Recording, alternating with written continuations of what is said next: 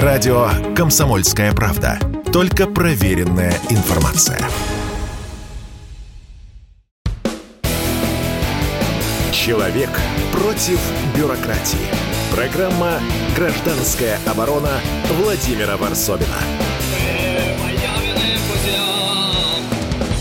Да, у микрофона вернувшийся в Москву из России Владимир Варсобин. Два месяца моих скитаний, я бы даже сказал, бродяжничества по стране.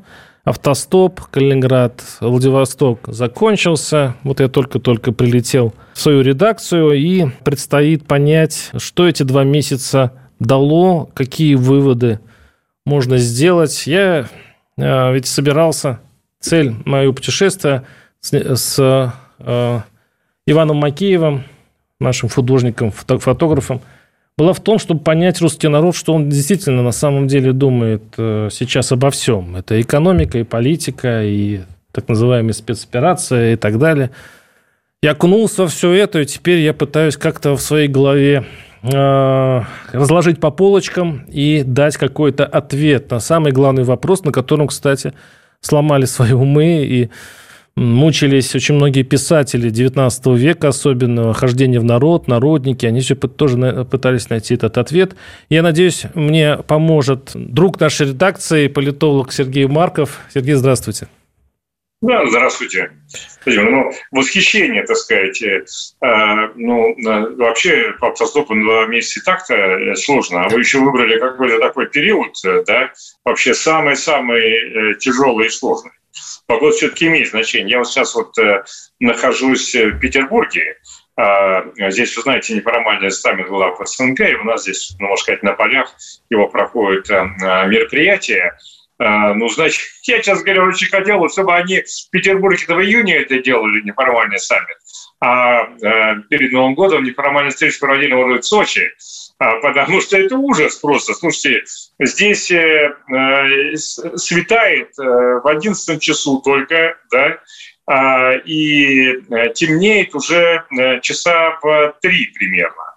А, и вы же тоже такой же примерно погоде, может быть, э, э, ну, чуть-чуть э, там побольше световой день, но так путешествовали, это же очень холодно. Сергей, но ведь это история русская такая. У русского народа всегда спрашивают, вот я по ходу истории, но почему именно сейчас? Ведь почему-то в истории у нас государство предпринимает некие шаги в нелогичные, вот, или, ну, если так кажется, европейцу. То есть мы все время идем как-то своим путем. Ну, согласитесь, в этом есть и некая русскость, когда ты идешь вопреки, когда ты, да, можно летом, да, там все было, было бы спокойнее, там нет никакого риска замерзнуть минус 40 где-то под Могочи. Да, это, это действительно так. Но словно судьба сама складывает так пазл, что ты идешь, э, несешься с этой русской тройкой. Нет, нет в этом в, в, некой похожести на нашу, нашу жизнь нынешнюю, геополитическую? Нет, потому что но мне кажется, неправильно думать о том, что мы все делаем как-то вот э,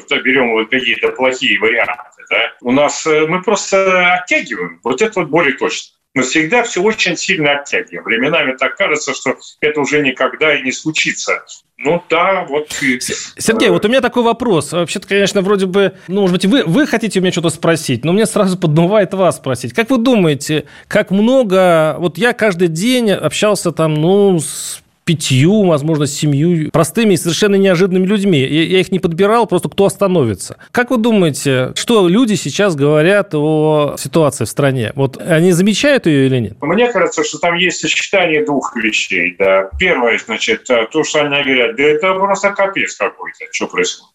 И второе, они принимают это как некую, ну, просто судьбу, от которой не уйдешь, и здесь что уж дергаться. Нет, нет, вы, вы, вы попали в пальцы в небо, к сожалению. Я, при всем уважении. Ну, это надо поездить. Разговор вообще не заходит об этом. Вы знаете, люди не разговаривают о политике, это первое. Они категорически сами не заговаривают о спецоперации.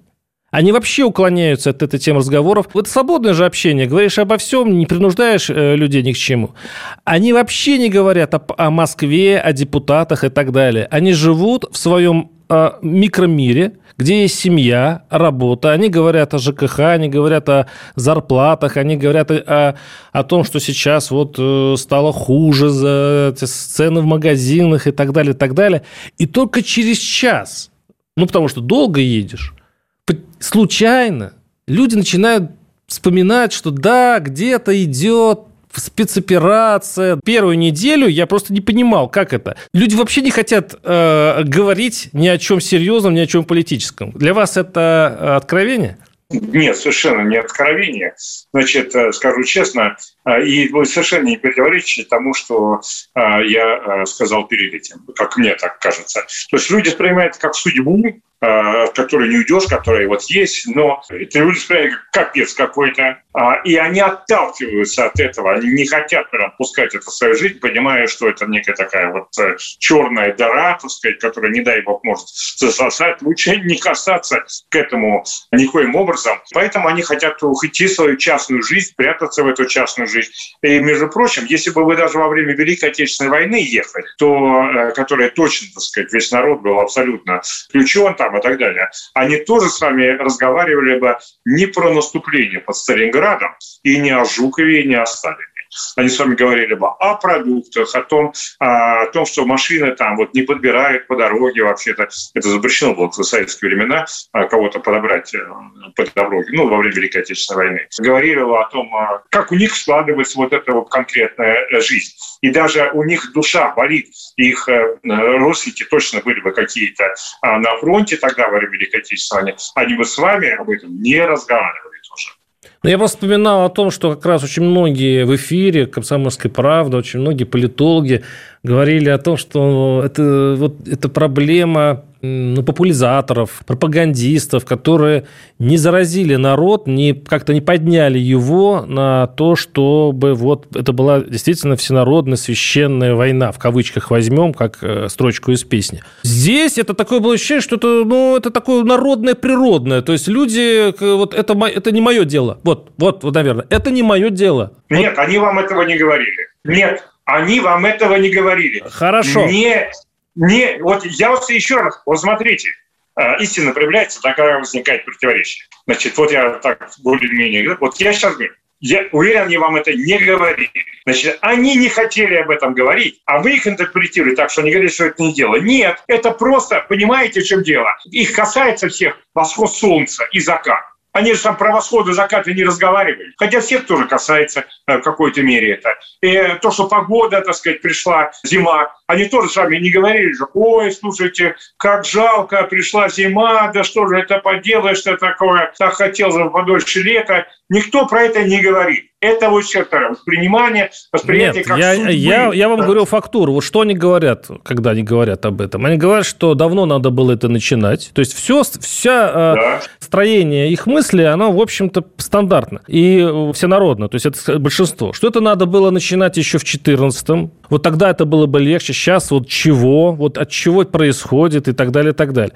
Я вот в Тагире общался с девушкой, которая шьет варежки мобилизованным. Она психолог, и она э, очень правильно вообще относится ко всему этому. Она говорит, я вот представила себе, что у меня мужа забирают на спецоперацию. Я так на себя возложила, я поняла, что э, надо что-то делать, чтобы люди там не замерзали, потому что вот это такая реакция, не замыкаться в себе, а вот делать что-то, это хорошая психотерапия. И мы с ней хорошо поговорили, там я задавал ей всякие вопросы, и она через два, по-моему, дня мне написала письмо. Она мне написала, вот я сейчас держу это в руках, вот это письмо, ну, в этом, э, в мессенджере. Она шьет варежки, там и помогают э, человек 10. А у вас многие в городе помогают вам? Она говорит, нет. А потом говорит, знаете почему? Наверное. В 41-м, я спросил, ну, 41-й было по-другому. Говорит, да, по-другому, наверное. В 40 было бы все понятно, я цитирую сейчас ее. На нас напали, нужно защищать. Есть определенная цель.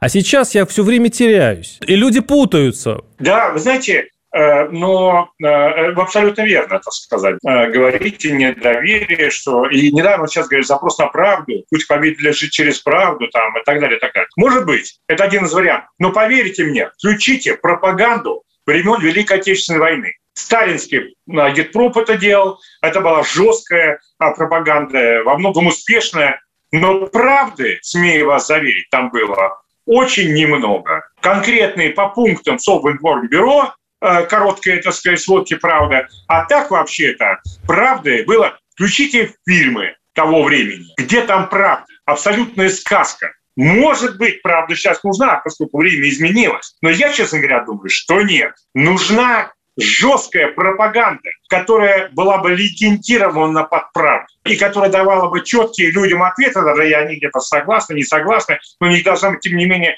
четкая картина в соответствии, так называемые социально ожидаемые ответы должны Знаете, социологи там говорят, а спрашиваешь людей, да, Значит, э, иногда, так сказать, э, не всегда можно получить э, четкий ответ, что этот человек думает, потому что очень часто люди, если попадают в колею, они дают социально ожидаемый ответ. Вот вы знаете, иногда социологам нужно, да, вытащить, обойти эту колею социально ожидаемых ответов и, так сказать, вытащить что-то такое, что они на самом деле думают.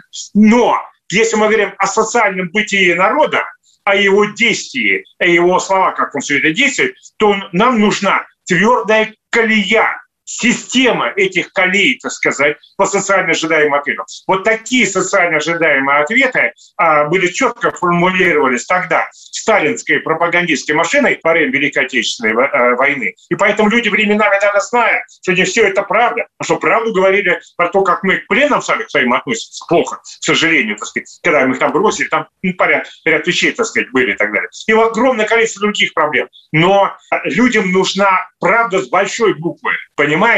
Да, Сергей Марков, Владимир Варсобин. Мы прервемся небольшой блок рекламы и поговорим еще о русском народе. Человек против бюрократии. Программа «Гражданская оборона» Владимира Варсобина. У микрофона Владимир Варсобин только что вернулся из путешествия. Если вы, если вы думаете, что я много знаю про русский народ, вы ошибаетесь. Я теперь о нем очень много думаю. Ну ладно, вернемся к передаче. И я напоминаю, что с нами Сергей Марков, политолог. И мы с ним то ли спорим, то ли просто рассуждаем о том, как сейчас э, русские относятся, русские, россияне относятся к разным э, моментам нашей жизни. У меня вот еще одно есть наблюдение, но э, связано, наверное, с еще один вот странным совершенно для меня страничкой. Ну, скажем так, вот мы, коль затронули тему спецоперации, к сожалению, мы начнем с этого, потому что это самое главное, что, что шокирует людей. Чувствуется, что люди напряжены, они нерв, нервничают, когда эту тему все-таки затрагиваются, они от нее отходят, и когда ты все-таки начинаешь этот разговор, там и родственники появляются, и соседи, и знакомые, и истории. Видно, что человеку плохо, они уже прогнозируют далеко. А еще один, кстати, момент. Люди не прогнозируют свою жизнь надолго. Пару месяцев, три месяца. Ну, я пытался как-то их вытянуть на дальнейшее. Ну, вот нет, это нет. Горизонты занижены. Так вот, мне один, один из водителей рассказал историю о своем приятеле, который вернулся со спецоперации с Донбасса, и он артиллерист. Он приехал буквально на пару месяцев, чтобы оформить квартиру. Ну и поехал обратно. Этот водитель с удивлением говорит, как? В смысле, его спрашивают, зачем? Ты только вернулся целый, здоровый, зачем? Он говорит, я, во-первых, не брошу своих э, однополчан, а во-вторых, ему показалось это главным – он говорит, а я не, здесь негде зарабатывать, там платят хорошие деньги. И знаете что, если раньше в России было два выхода у людей, ну, без особой специальности, они могли уехать на вахту, на полгода. Стать дальнобойщиком тоже на полгода, да, уехать куда-то. И платить, там платят хорошие деньги. Сейчас появился третий вариант – пойти по контракту. И этот вариант становится все более и более популярным, несмотря... То есть это какая-то обратная сторона. С одной стороны страх, а с другой стороны очень практическая, очень холодный расчет. Я закрою долги, я отдам ипотеку, мне надо просто пойти и рискнуть. Я знаю человека из Новосибирска, он, э, у него несчастная история, он, он залез, его обманули коллеги, в общем, он залез в такие долги, что ему описали квартиру. Ему 53 года, он идет сейчас воевать. Сергей, да, вот это ощущение некой денежности в этой истории, как вам? Я не знаю, меня пока нет э, ответа на этот вопрос, но меня что-то такое кольнуло. Вы знаете, э, во многих это колет, как же так вот за деньги, так сказать, да? Ну, во-первых, э, пришел мир новый, да, где деньги имеют большее значение. Значит, во-вторых, Я не думаю, что люди идут воевать за деньги, честно сказать. Да? А, я думаю, что деньги, ну, как бы имеют вот значение, но если бы они чувствовали, что там нет правоты, они бы не шли воевать. А деньги являются одним из стимулов. А, я бы сказал так, что зарплата мобилизованных является долгом государства перед их родственникам и перед ними, которые давным-давно должно было государство им отдать. То есть давным-давно государство должно было создать систему, в которой эти люди нашли бы себе которые они нашли бы себе хорошие, приличные зарплаты, смогли бы, так сказать, э, а, и э, квартиры купить, и, так сказать, детям все обновки, там все это сделать нормальным образом, и машины, и э, государство должно было вот этих вот мошенников всяких приструнить, чтобы они не отбирали у людей квартиры. Это долг. Это, знаете, как вот тоже чуть-чуть про другое, но очень похоже в чем-то. Вот говорят она про взятки врачам и учителям да, там что-то такое дают, там как-то собирают.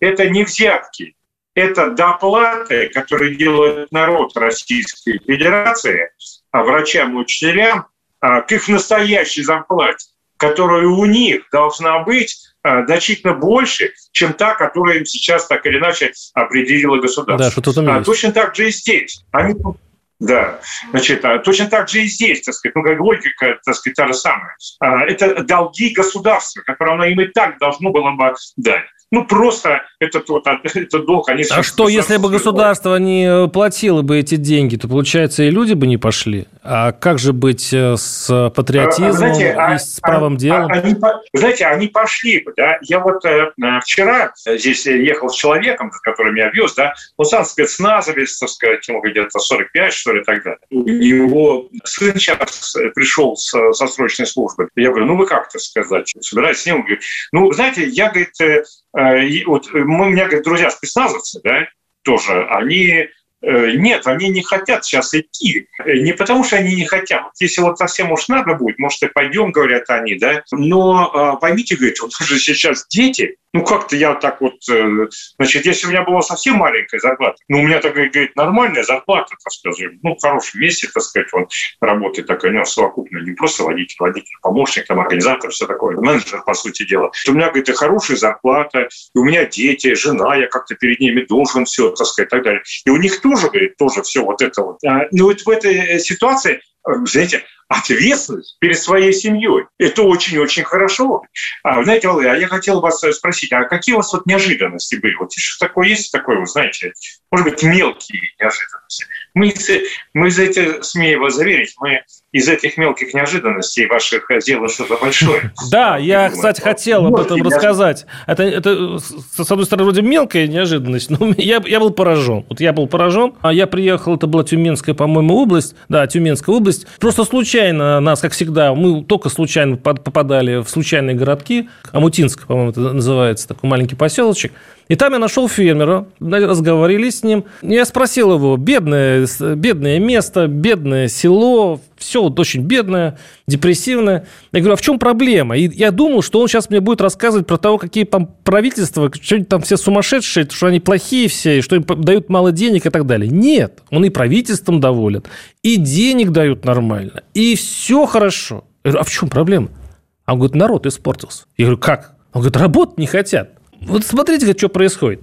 Наши говорит, селяне, они фиктивно разводятся, у них дети, и получается так, что на каждого деревенского, ну, 25, 30, 35 тысяч рублей выходит, не работая. Наше государство в этом смысле получается щедрое, платит всякие пособия, детские, туда-сюда. В общем, выходит у них сумма, и они даже бросили э, за огородами ухаживать, потому что рядом пятерочка. Они скотину бросили, они все бросили, потому что легче пойти в пятерочку, купить пакет молока, и ничего не делают. Вся деревня. И говорю, а как же вы набираете рабочих? О, говорит, у меня, говорит, 25 рабочих, хотя нужно там 50. Из них сидела половина. Ну, потому что там зона рядом. И говорит, и не важно, что у них там 15 лет, 18 лет сроки. Это, говорит, вообще не влияет на работу. Я, говорит, просто за ними ухаживаю. Я знаю, когда у них запой.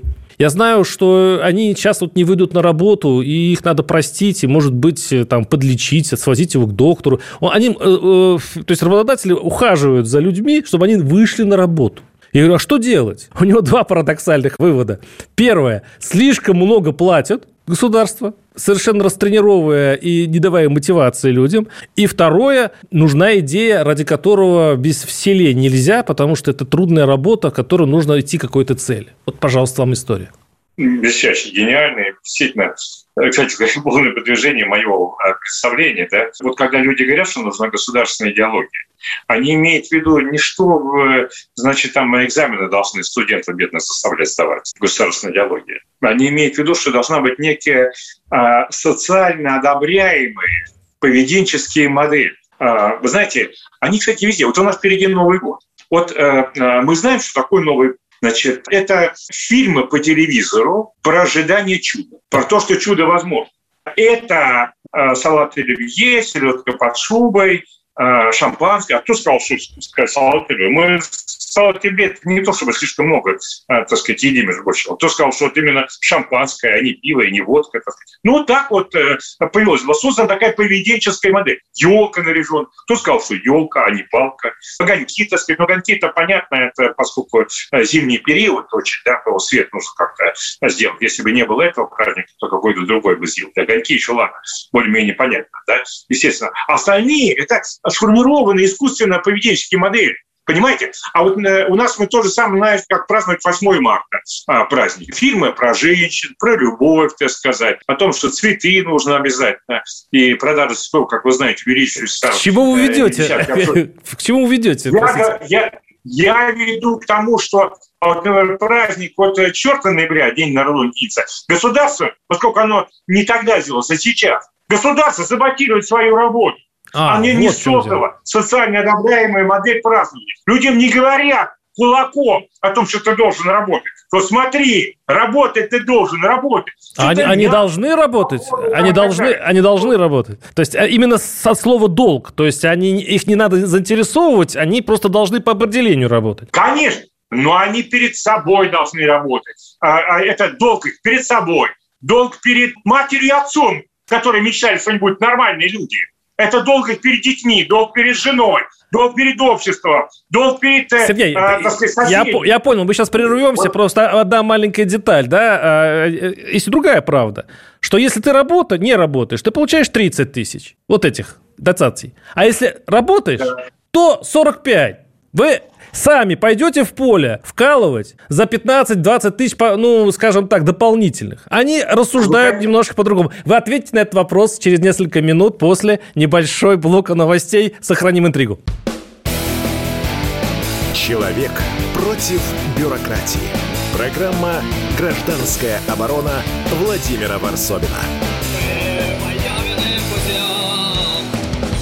Владимир Варсобин, вернувшийся из путешествия по, э, по стране от Калининграда до Владивостока, и Сергей Марков, политолог, который помогает мне в этом занятии попытаться осмыслить все-таки это путешествие и каков он народ русский. В предыдущей части передачи мы вот задели эту историю в, в деревнях, начальство, фермеры, чиновники, вот все, кто дает работы людям, считают, что народ испортился. Сергей говорит, что э, да, говорит, что нужна какая-то национальная идея, чтобы заставить людей работать. Но я сразу вспомнил вот эту нашу советскую фишку. Если ты работаешь, получаешь 100 рублей. Не работаешь – 80 рублей. Ну, то есть, может быть, система оплаты труда, вечное вот это занижение э, зарплат и привело к тому, что мотивация людей работать упала. Как вы считаете, Сергей? Ну, знаете, э, отчасти, отчасти эта проблема есть, ну, кстати, она действительно в советское время отчасти была там и так далее. При этом, э, честно мне кажется, что вот эта государственная ответственность создать вот эту вот э, э, и систему мотивации, черт, социально одобряемые модели. Это потом уже работодатели и различные люди в рамках этих социально одобряемых моделей создадут, создадут систему стимулов в этом и так далее. А у нас государство самоустранилось от того, что происходит в обществе. А как вы это Значит, видите? Фильмы, этого... спектакли, телевидение. Как вы это видите модель? Как она должна популяризировать э, труд? Я так понимаю, что вы ведете к этому. Популяризировать труд, чтобы трудиться было модно. Так? Труд Да, и в фильмах популяризировать, и в конкретных правительственных решениях, так сказать, там, и так далее. И э, я не знаю, ну, зачастую, знаете, нужно вот я все время говорю, бороться с коррупцией, да, нужно не столько коррупционеров сажать, сколько дать возможность людям работать некоррупционным образом. У нас среди чиновников огромное количество людей, которые хотят работать некоррупционным образом. Но это невозможно. Это я знаю, точно, я уверен. Вот чтобы мэр нормально работал, он не может платить ту зарплату своим помощникам и секретарям, которые у него, так сказать, там положены. Он должен откуда-то взять эти деньги. Послушайте, создали систему, при которой невозможно не быть включенным в серую схему, если э, э, ты начальник. То же самое, вот если, ну, не будем, так сказать, всемирного начальника, Значит, э, все-таки, если говорить э, про людей, про, про людей, так сказать, нужно создавать, еще раз повторяю, возможность людям добиваться успеха правильно, социально приемлемым правильно, способом. Правильно. А Если как... люди убеждены о том, что, вот вы сказали там, работаешь, получаешь 100, не работаешь, получаешь 80. А я скажу жестче, огромное количество людей убеждены, что деньги большие получают только те, кто воруют, да. нарушает закон и мораль. В этом убеждены 99% населения. Получается, что, и, по, и поэтому не работают? Поэтому люди не хотят это, получать э, большие деньги, понимая, что они все равно их не заработают. Я правильно понимаю вашу мысль? Это, это одна из причин. Люди говорят, ну что рано работать, если все равно, э, что сколько не работаешь, все равно получишь, так сказать, известно что. Э, люди как бы заведомо капитулируют, говорят, но мы не хотим вот этими быть жили, жуликами, так сказать, которые воруют, так сказать, эти Да нет, Но, мне кажется, немножко, э... да, вы как-то это, ну, немножко две темы э, смешали. Все-таки коррупция, я понимаю, да, и да, действительно, считают не, чиновники ворами. Да, вот я еще одну историю, еще одну историю расскажу просто. Еще одну историю, которая, ну, несколько, так, немножко по-другому, может, взгляните на это. Значит, семья бизнесменов меня подвозила, они строят дома для одной из корпораций, у них, они не ищут заказчиков, у них заказы есть, хорошая такая история, молодцы. Но им нужны рабочие, им нужны для домов рабочие. Они, значит, мучаются, они говорят, значит, в деревне, вот там, где строятся дома, вот в сельской местности, они никогда в жизни не возьмут ни одного человека, потому что у них там дни рождения, там свадьбы, начнется, бюллетени, не. Они только вахта. Вахта русского человека дисциплинирует. То есть привезли, да. завезли да. в вагончик, вот он сделает А до Я. И говорит, вот мы охотимся за специалистами. Вы знаете, найти сварщика, которому платят хорошие деньги, начинается со 150 тысяч. Сварщик – это бог. Вот он приезжает на вахту, царь, то есть все ему, потому что он, он знает, что если он уйдет, его уже трудно кого-то найти. Ему говорят, вот тебе 150 тысяч, пожалуйста, в субботу выйди на работу вне плана, свари вот это и это, мы тебе заплатим еще сколько-то денег. Ну, под, подхалтуй, ну, нет. А знаете почему? Потому что э, современный русский человек почувствовал ну, некое достоинство. Вот он получает деньги, а у него есть выходной, он хочет жить, он не хочет вкалывать. Вот вкалывать – это про наше поколение. Вот когда мы с вами застали вот это дело, когда э, деньги – это символ твоей успешности – а они хотят спокойной, нормальной, комфортабельной жизни, где не надо гнаться ни за каким рублем, лишним. Вот есть деньги, и ладно. Это я почувствовал тоже очень хорошо. Люди не хотят рваться. Вот, кстати, и со спецоперацией тоже такая же история. Люди, э, они привыкли вот за 20-30 лет спокойной жизни, да, вот этой, которая сформировалась у нас. Они, они вот привыкли жить э, вот так вот уютно. И они не хотят не рваться ни насчет каких-то геополитических проблем. Их не, не хотят они дергаться не по эту. Вот их есть семья, вот у них есть рыбалка, баня. Не шевельнут ни пальцем ради двух рублей каких-то дополнительных. Вот такая история. Ваши эти наблюдения, они очень точно соответствуют одной из социологических э, теорий, ну, которая, в общем-то, считается общепризнанной, о том, что э, есть достаточно существенная группа э, населения, которая просто удовлетворена своим уровнем дохода, не в том смысле, что он большой, в том смысле, что они не хотят дергаться и рваться, так сказать, напрягаться из-за того, чтобы хоть что-то еще увеличить и получить. Они вполне как бы вот удовлетворены. Это существенная группа населения, она ну, в разных обществах нет их и до 50%, может быть, а реально очень э, большая. А, поэтому это вот очень точно соответствует. А может быть и не надо нам рвать этих людей, дробить. Это еще вторая такая классическая поведенческая модель. Может быть, и особенно не надо. У нас, кстати сказать, знаете, вот еще есть такие исследования да, о том, кто сколько работает в разных странах. ну, может быть, я не знаю, вы поверите или не поверите, но из европейских стран в России самая высокая, самая длинная реальная рабочая неделя. Угу. Самая длинная. Я, кстати сказать, вот э, преподаю же, вот у меня молодежный лагерь там здесь, который мы делаем, да, и у нас, э, ну, Донузла, да, видно, так сказать, в Крыму мы видно, делаем. Видно, Значит, mm-hmm. а, и мы, это студентами много общаясь там и так далее. Вы знаете, студенты очень сильно ориентированы на работу. Очень. Наши студенты ориентированы на работу больше, чем в большинстве других стран мира, и что очень больше европейцев. Ну, может, меньше, чем китайцы и японцы, да, но точно, чем в большинстве европейских Сергей, стран. тогда... А, тогда... Они просто очень ну, я понимаю. Прежде их интересует работа.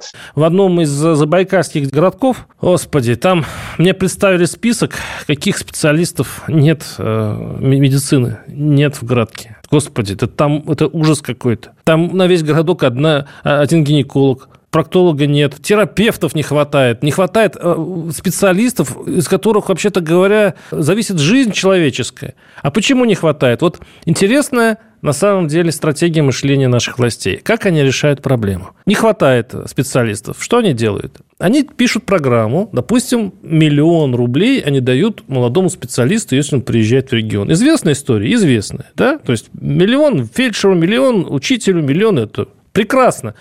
Министры отчитываются, все рукоплескают, президент доволен. Что происходит на месте? Они говорят, этот миллион ничего не значит, потому что зарплата, то есть он миллион привезет, э, купит, возможно, там э, какую-нибудь лачушку, поселится в нем, а платить ему будет минималку. А минималка, что там, 15-17 тысяч, вот специалист молодой, он, они будут платить минималку. То есть нет никакой мотивации работать, поэтому там э, доживают свой век старики, вот профессионалы свое дело, и на них держится и образование, и медицина, и все что угодно. А еще, еще свинская совершенно наша система, в котором вот, условно говоря, Алтайский край и Новосибирская область. Между ними граница. Два села стоят, а Новосибирское село и э, Алтайское село. Три километра между ними. В Новосибирской зарплата учителей в полтора раза больше, чем в соседней деревне, потому что та находится в Алтайском крае. То есть люди, которые живут в Новосибирске, они чем-то лучше, чем те люди, которые живут в Алтайском крае. Вот как-то выяснилось так. Поэтому с той деревни все бегут туда,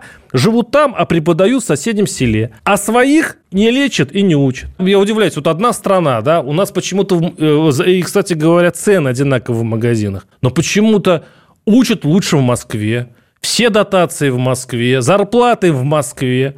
А человек, если родился в Тверской области, он что, не человек, что ли? Ему не нужно хорошее образование, не хорошие учителя? У нас одна страна или нет? Почему такая бюджетники получают не одинаково по всей России? Вот это мой был ну, крик души, крик души, э, и Сергей Марков ответит на него через пару минут.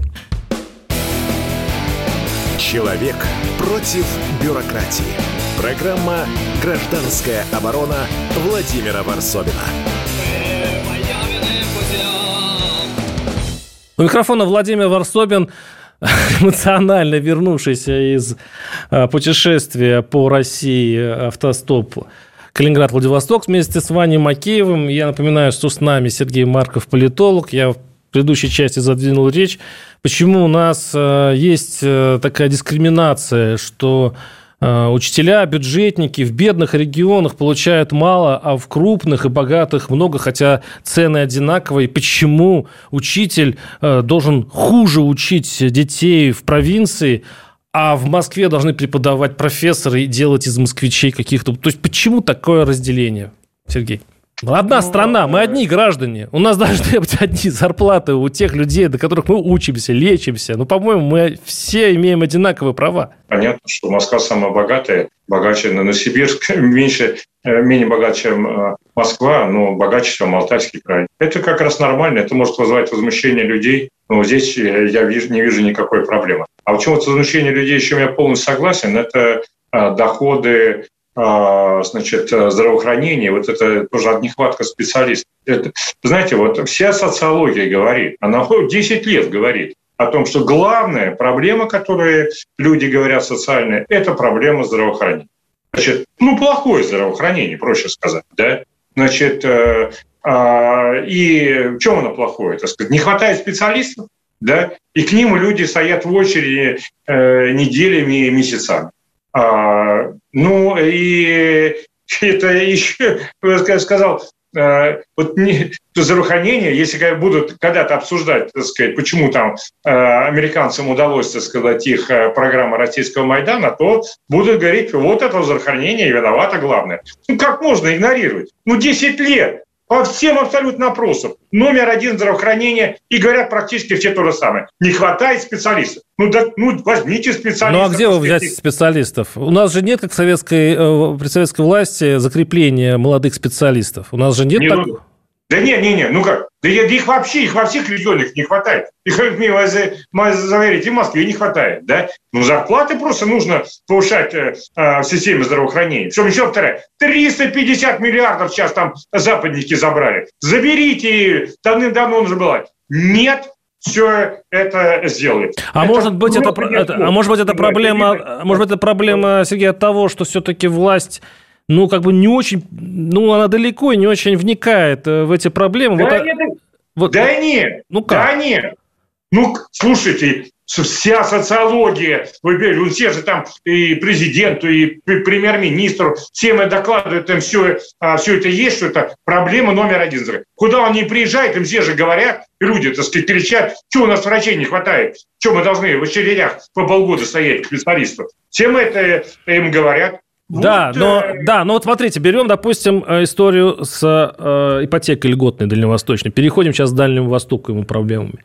Вроде бы хорошее дело-то давать под э, маленькие проценты, э, там, допустим, молодым людям возможность, чтобы они получили жилье. А что выходит на самом деле? Я тоже, тоже вот одно из моих удивлений – а выходит так, что э, рынок жилья тут же вырос. То есть, как только ипотека, сразу цены подорожали чуть не в два раза. То есть, если раньше без этой, без этой ипотеки Конечно. ты спокойно купил бы квартиру, теперь это ипотека, и ты переплачиваешь в два раза больше.